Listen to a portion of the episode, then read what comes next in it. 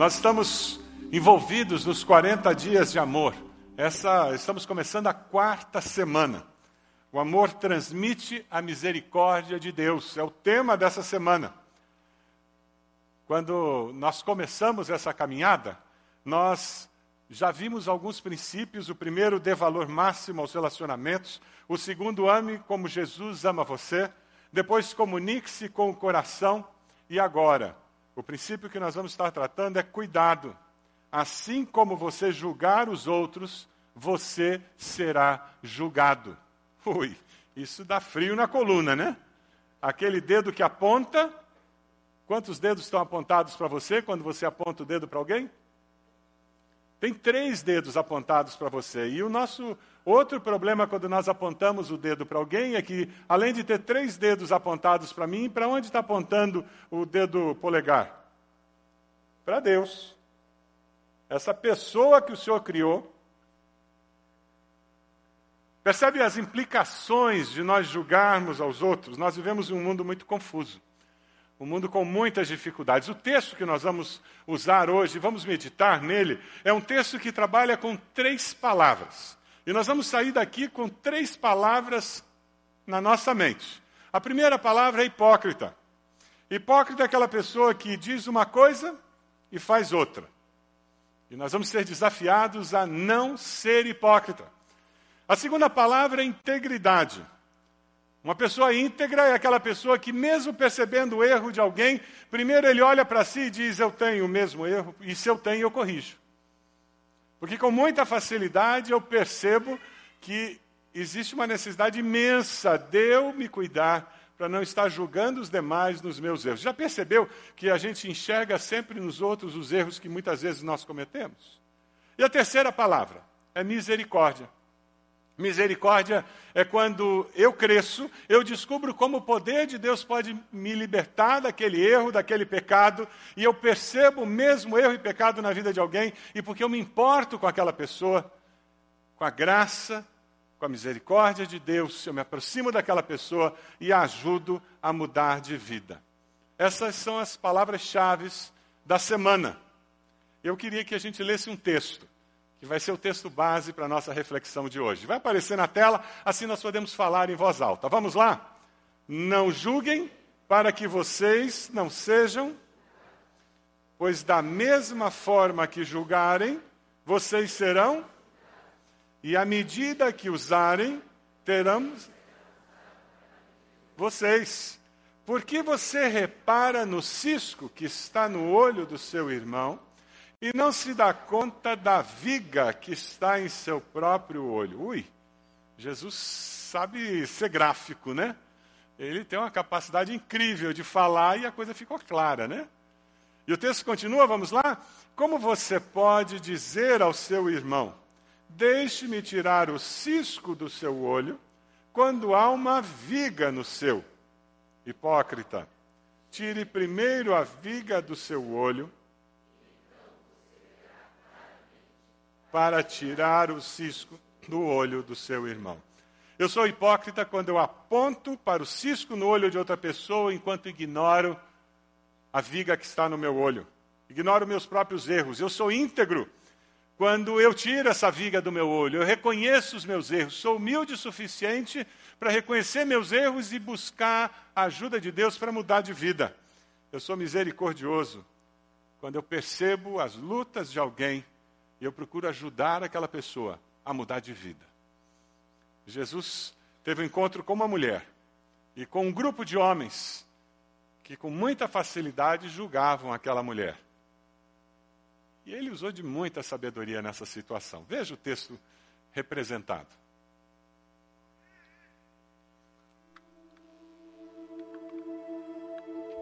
Ouvistes que foi dito, olho por olho e dente por dente. Eu, porém, vos digo que não resistais ao mal. Mas se qualquer te bater na face direita.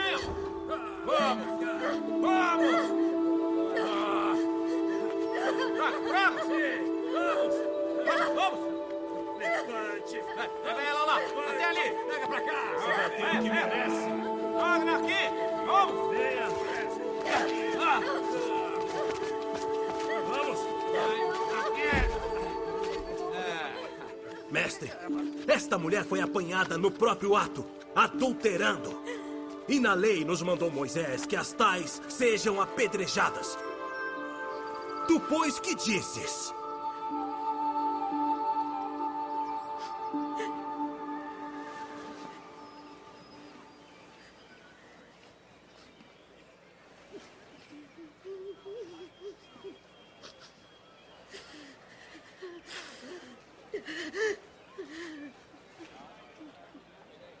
Pois, que dizes?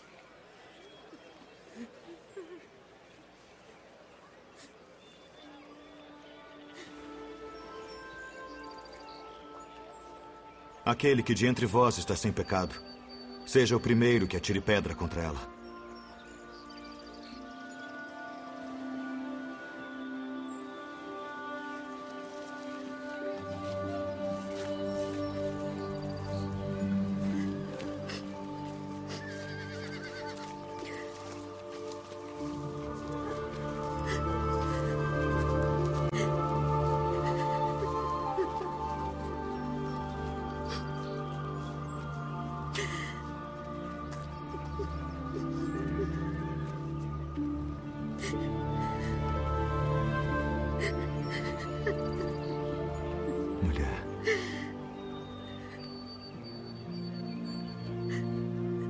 Onde estão aqueles teus acusadores?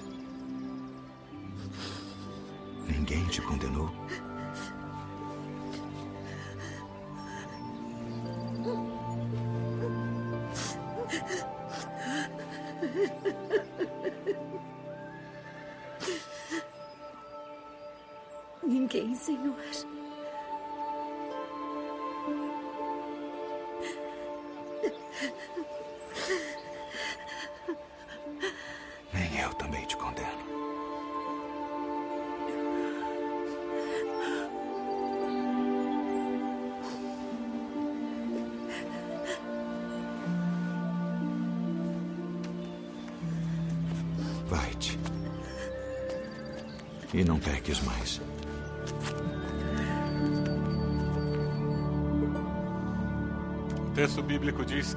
Os homens começaram a sair dos mais velhos para os mais jovens.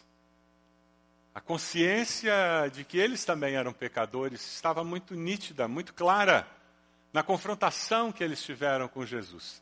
E o interessante é porque Jesus se aproxima daquela mulher e diz: Eu também não te condeno. Ele ajuda a levantar-se. E a palavra dele tem uma, uma atitude misericordiosa que precisa estar presente nos nossos relacionamentos. Eu também não te condeno, mas vá e não peques mais. Mude de vida.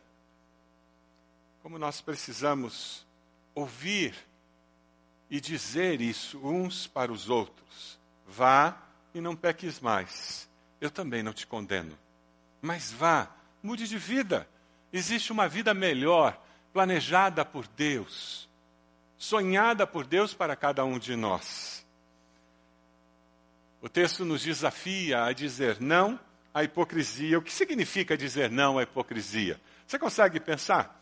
O que significa dizer não à hipocrisia? Não diga uma coisa e faça outra. É eu querer que meus filhos não mintam. E quando eu não quero falar com a pessoa ao telefone, eu mando eles dizerem que não estou. Isso é ser hipócrita. E depois me surpreendo quando eles mentem dizendo que vão para casa do amigo estudar e na realidade foram para balada. Façam o que eu digo, mas não façam o que eu faço. Nós temos algumas pessoas que nos ajudaram hoje a entender melhor esse texto. Onde é que estão os nossos guardiões que trabalharam ontem? Guardiões são os nossos adolescentes. Eles ontem na célula deles, fiquem de pé. Onde vocês estão aí? Os guardiões que trabalharam ontem preparando as nossas máscaras. Olha lá. Tem alguns ali, sentado. Vamos. Quem recebeu máscara, por favor, fique de pé. Você tem uma função importante nesse culto. Se levante, quem está de máscara. Isso, olha lá. Eu vou precisar que vocês se espalhem pelo salão. Você pode fazer isso? Eu não posso ter duas máscaras juntas. As máscaras têm que estar espalhadas. Vocês podem se espalhar pelo salão? Por favor, as máscaras. Isso. Ah lá, o pessoal das máscaras. Se espalhem pelo salão. Aqui na frente tem ninguém. E nós vamos formar grupinhos ao redor dessas máscaras. Você pode agora se levantar, por favor? E você vai se movimentar na direção de quem está com uma máscara. Vamos formar uns grupinhos de umas cinco, sete pessoas ao redor de cada máscara agora. Vamos lá. Rapidinho. Ah lá. Se movimente. Depois você volta para o seu lugar. Isso mesmo. Olha lá, formar uns grupinhos ao redor de quem está com máscara. Olha lá. Isso. Vamos ficar de pé todos, para que a gente possa fazer essa movimentação com facilidade, gente. Precisa empurrar a cadeira, empurra, gente. Por isso que tem cadeira e não é banco, para a gente poder se movimentar. Agora, o povo da máscara. Uma orientação para o povo da máscara. Ah lá, tem dois aqui com máscara que não tem gente em volta. Tem gente aí sobrando, tem grupo muito grande? Ah lá, tem um pessoalzinho chegando lá. Todo mundo em volta de máscara? Ah lá. Pessoal que está com a máscara, você vai ter dois minutos para explicar sobre dois assuntos. Você escolhe qual assunto. Você tem que colocar a máscara. Quem me dá uma máscara aí, por favor? Você vai colocar a máscara para esconder um pouco e você vai explicar sobre dois assuntos. Você escolhe. Você vai explicar por que, que você acha que precisa ter a reforma da Previdência. E a segunda opção, você vai ter que explicar por que, que você acha que é importante aumentar os impostos para resolver o problema de caixa do governo. Então, opção, estou dando duas opções, gente. Você escolhe o assunto. Por que, que tem que aumentar impostos para resolver o plano do caixa do governo? Ou por que, que tem que votar a favor da reforma da Previdência? Põe a máscara, dá tudo certo. É só pôr a máscara, tá certo? Vamos lá, pode começar a explicar. Pode começar a explicar o povo da máscara. Põe a máscara. Explica para eles. Eles precisam ouvir o povo.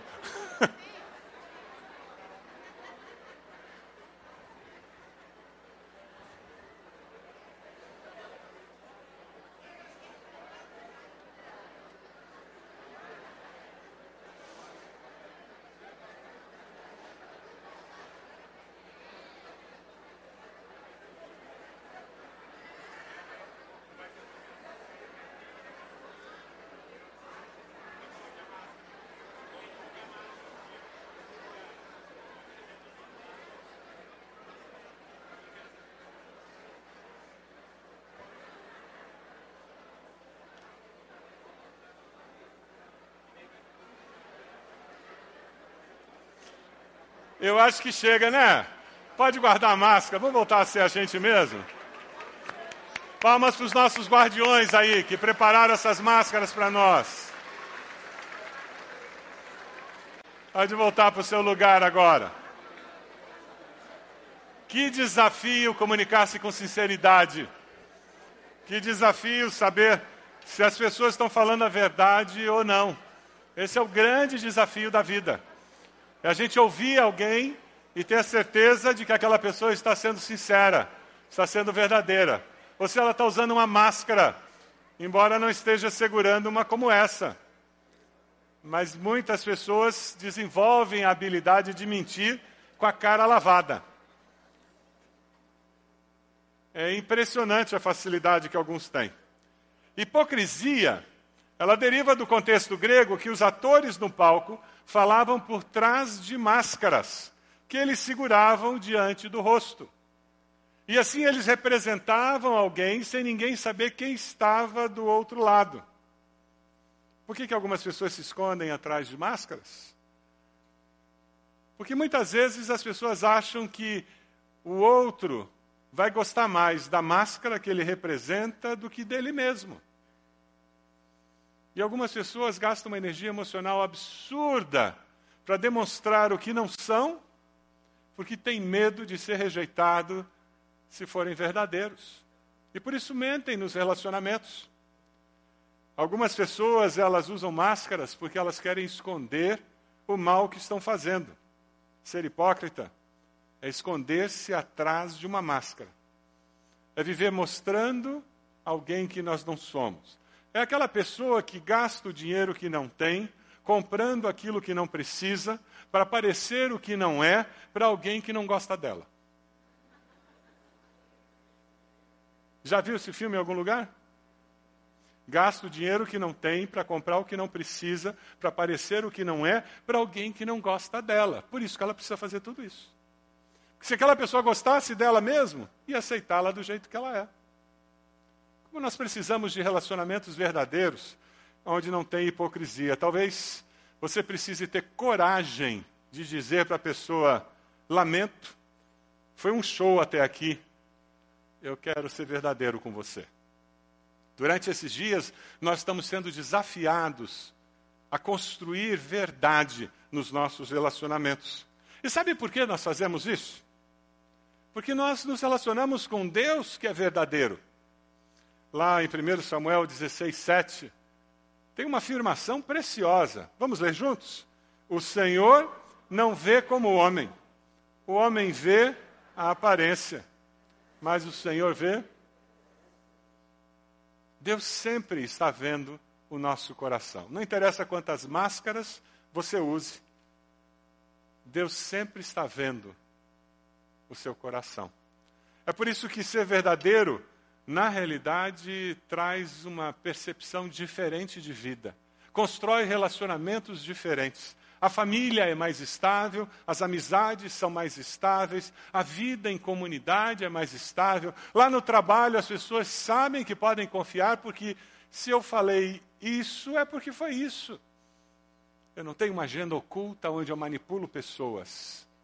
Eu me relaciono com pessoas sendo quem eu sou. O texto continua e ele nos desafia a ir além de não ser hipócrita, o que é muito bom. Mas o texto vai nos desafiar a buscar viver uma vida de integridade. O que significa dizer sim à integridade? Pergunta a pessoa do lado aí, o que significa ser uma pessoa íntegra? O que significa ser uma pessoa íntegra? O que significa ser uma pessoa íntegra?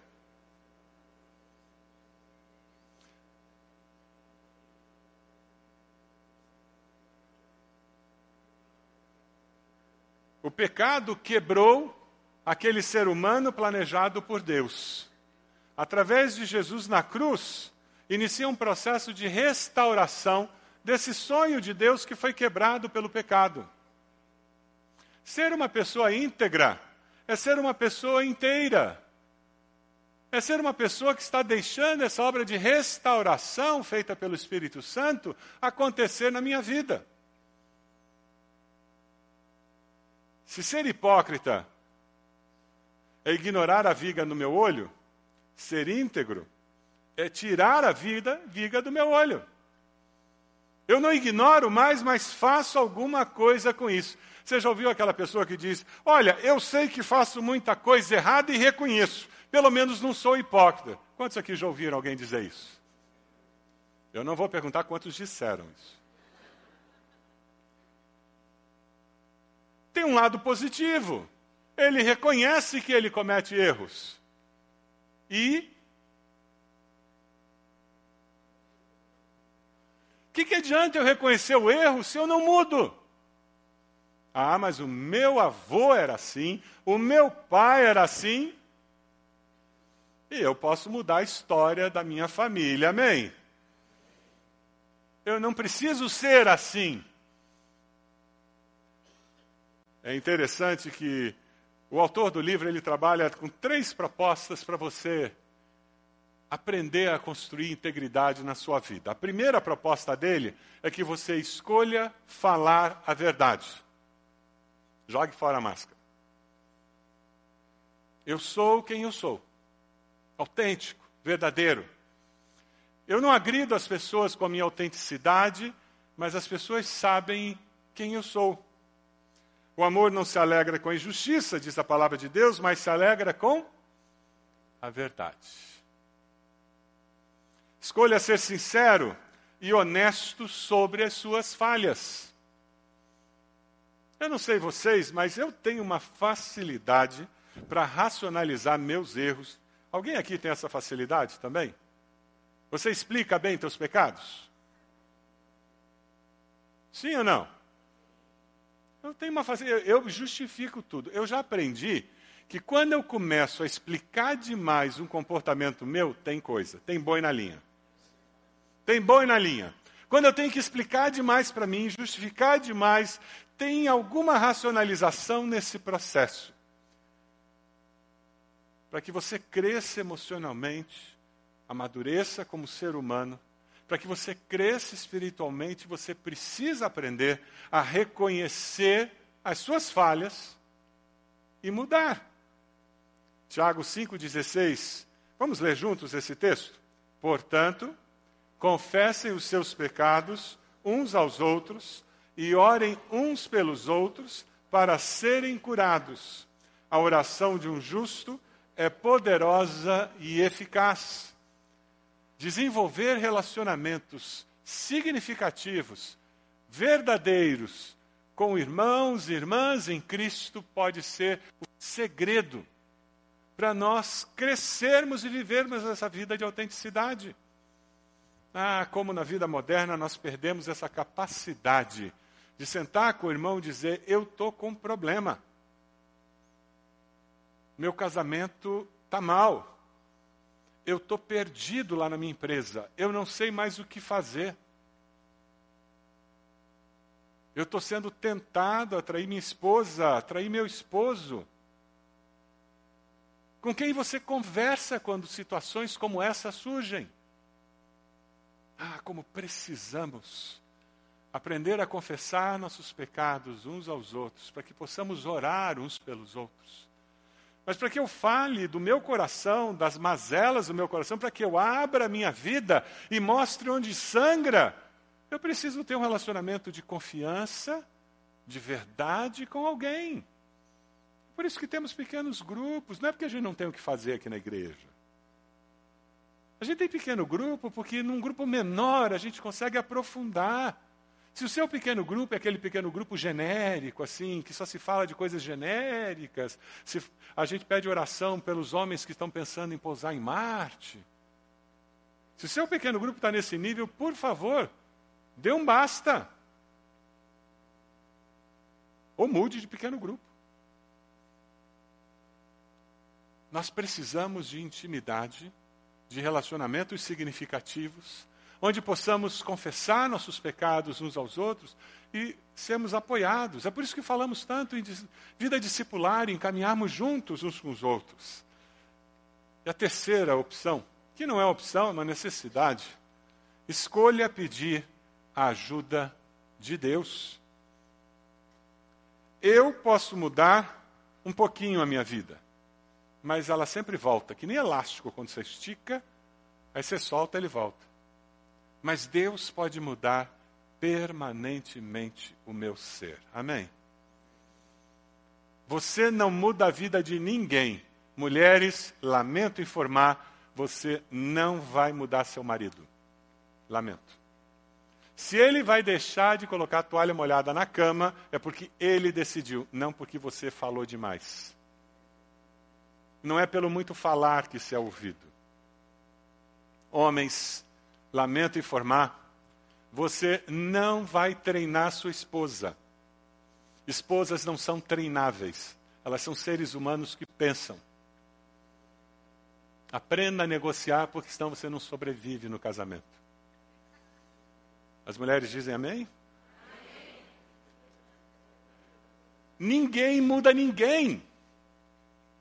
Eu posso mudar um pouquinho a minha vida, num esforço hercúleo eu mudo e quando eu vejo volto. Porque sou eu que estou me mudando, mas quando o poder de Deus invade o meu ser, Deus faz uma transformação interior. E essa transformação é permanente. Aleluia. É com isso que nós confiamos, é isso que nós experimentamos. O salmista diz: Seguirei o caminho da integridade, quando virás ao meu encontro, em minha casa viverei de coração íntegro. Repudiarei todo o mal, odeio a conduta dos infiéis, jamais me do dominará. Lá em 1 Crônicas, nós encontramos uma referência dizendo: Sei, ó meu Deus, que sondas o coração e que te agradas com? O coração de Deus fica feliz, se agrada, quando você decide viver uma vida íntegra. Fantástico! Falar isso para pessoas criadas na cultura brasileira é contra cultura absurdamente forte. É uma das maiores dificuldades que nós enfrentamos no nosso país. Corrupção no país não está em Brasília, essa é uma ilusão. A corrupção está no mercado, quando você não devolve o troco ou come o iogurte enquanto faz as compras, ou a barra de chocolate enquanto faz as compras, e joga o papel atrás da, da estante. Corrupção, ela começa com troco, com centavos, real, dez reais, cem reais, mil reais. E depois que você se acostumou a não ser íntegro na área financeira, e tem uma oportunidade de receber milhões, você não vai ser íntegro também com milhões. Mesmo os brasileiros que têm conseguido ser íntegros, eles têm uma força cultural atrás deles permanentemente, incitando-os a serem corrompidos. O desafio do Evangelho para aqueles que se propõem a serem discípulos de Jesus é viver contra a cultura. Ou você acha que fazer gato da net não é corrupção? Ou pegar meia nota? Estava num restaurante essa semana e pedi a nota. Eu tenho um aplicativo da ABC no meu celular, eu já pego a nota, já tem aquele código de barra, eu já falo, e já mando o imposto lá, aquela parcela do imposto lá do nossa nota lá para a ABC. Então, eu já pedi a nota, agora então eu tenho uma desculpa, porque eu peço a nota e já explico o porquê, e a pessoa é que aperta o aplicativo. Se você não tem aplicativo ainda, baixa esse aplicativo da ABC para você estar tá fazendo doações, vai tudo para Educa para o nosso contraturno escolar com as crianças carentes.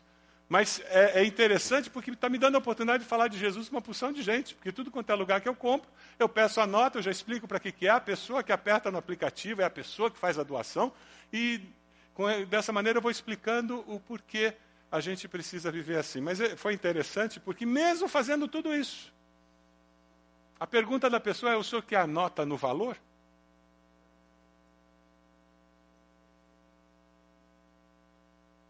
O que, que é isso? É corrupção institucionalizada.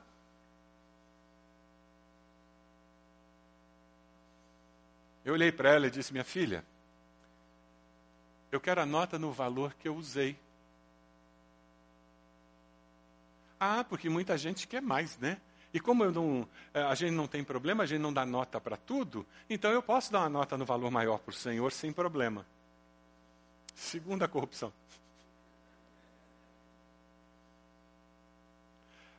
Ser íntegro no nosso país é um grande desafio. Mas existem promessas de Deus para quem vive uma vida íntegra. Você decide viver uma vida com integridade? Você decide pedir ajuda de Deus para conseguir viver uma vida íntegra? Se nós queremos assinar, como nós fizemos aquela grande campanha das 10 medidas contra a corrupção, enviamos para Brasília, estamos comemorando um ano que foi, foram enviadas, faz quatro meses que elas foram completamente desvirtuadas, mas aí é outra conversa. Mas um ano que chegou lá, a nossa igreja levantou 40 mil assinaturas, super envolvida no processo. E a gente faz isso e eu vou receber uma meia nota? Ou eu vou no médico e pego, pago mais barato porque eu não peguei nota do médico? Ou do dentista?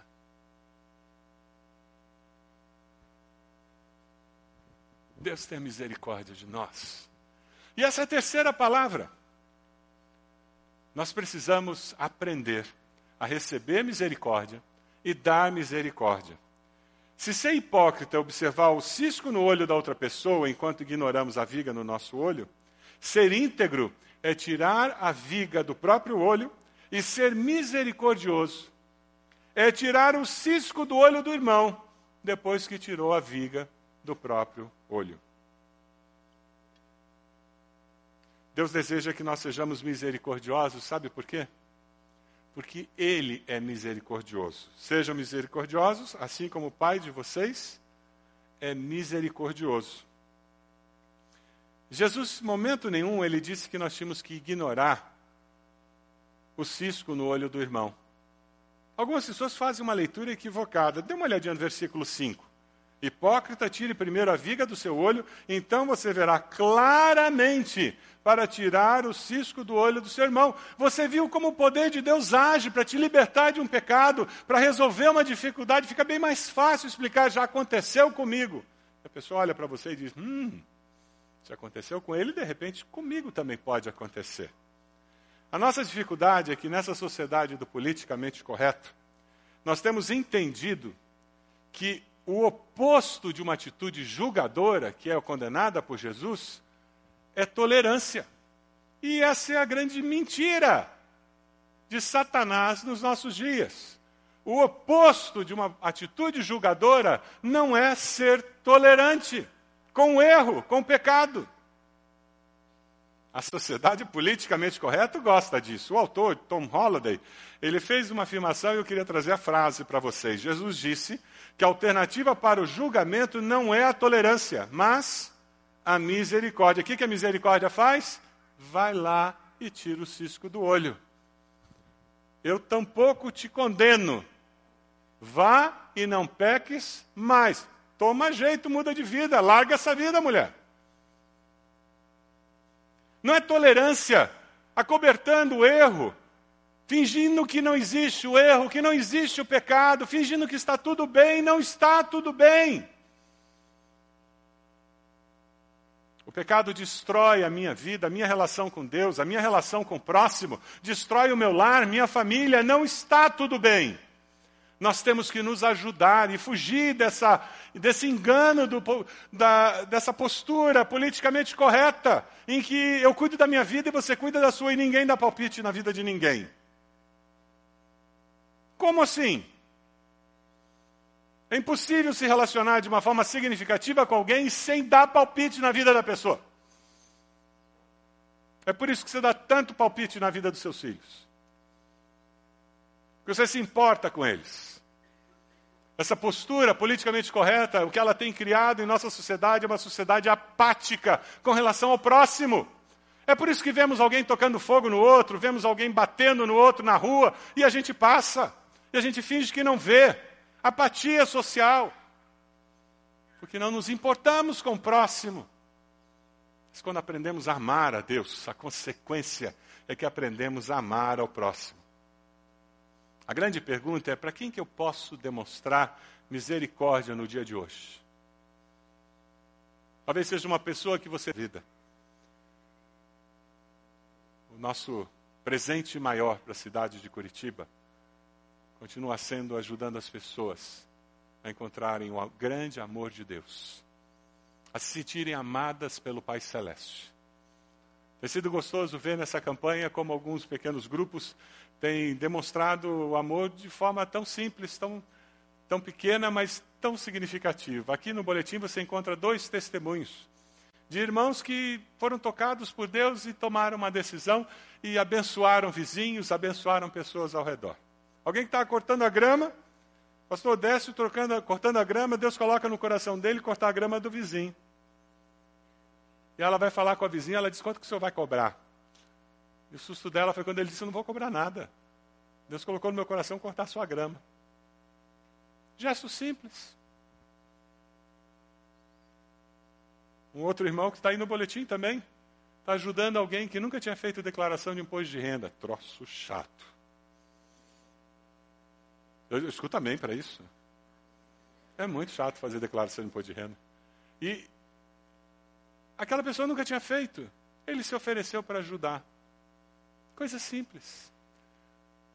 Sabe, gestos como esse. Ele podia dizer, como é que pode, com essa idade, não sabe fazer, vagabundo. Entra na internet e se informa.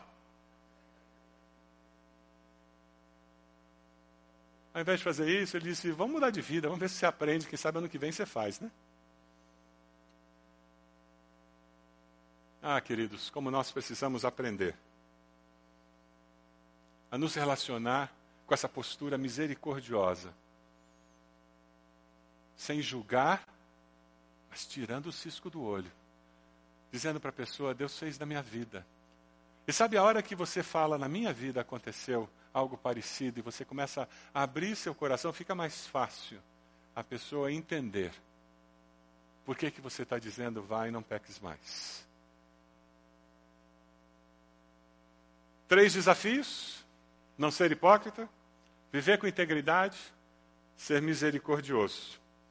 Eu acho que ser misericordioso é o que pede mais coragem.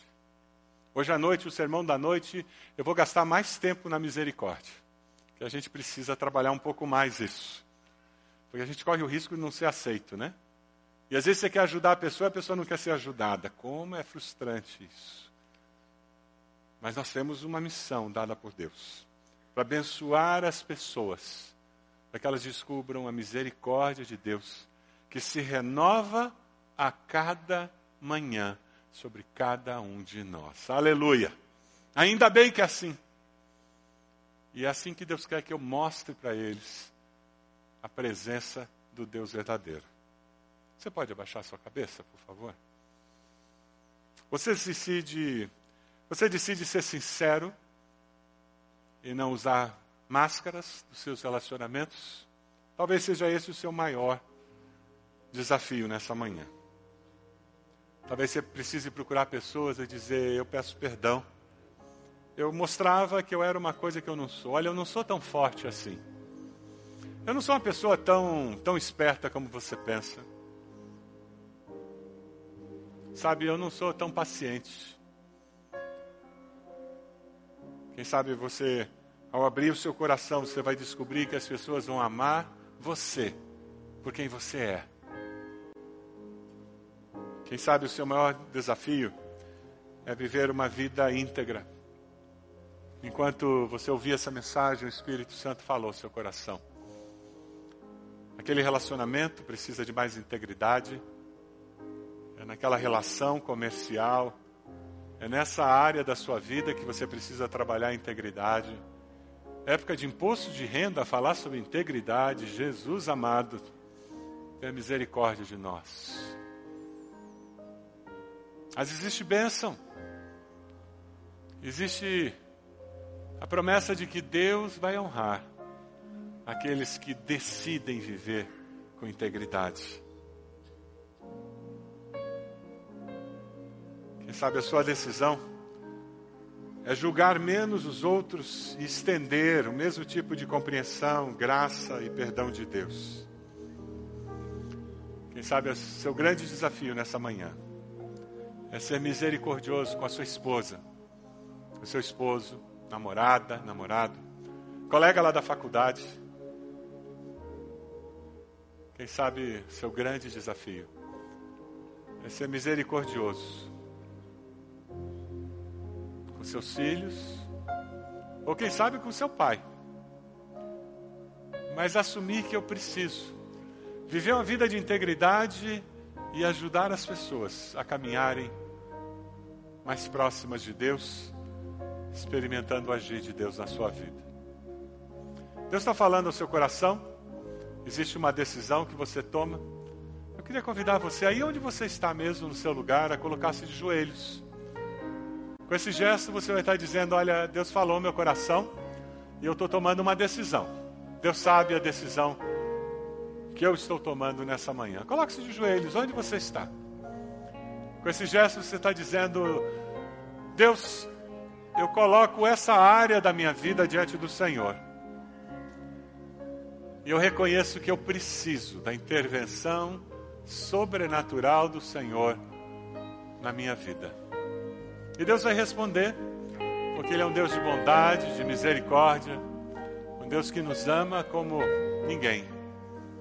Coloque-se de joelhos, onde você está, com esse gesto dizendo: Eu quero.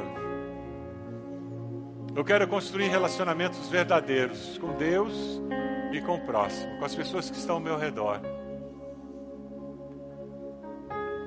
Eu quero fugir da hipocrisia.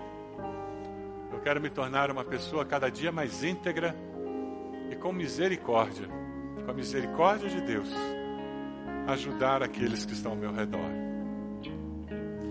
Deus amado, nós nos colocamos no teu altar.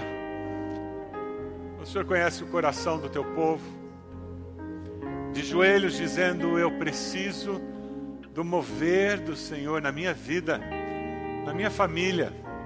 Ó Deus, nós reconhecemos o quanto precisamos do Senhor. Nesse momento eu me coloco ao lado de cada um desses irmãos.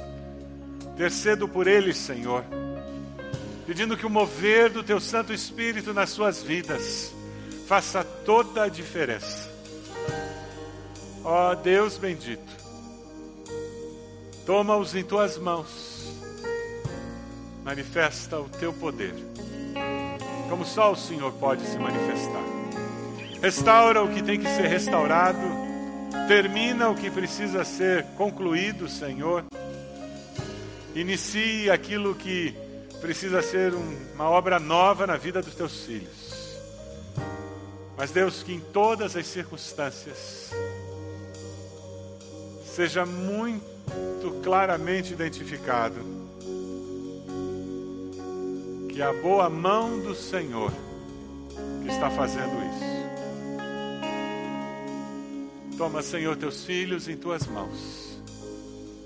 Abençoa-nos. É a nossa oração em nome de Jesus. Amém, Senhor. Amém.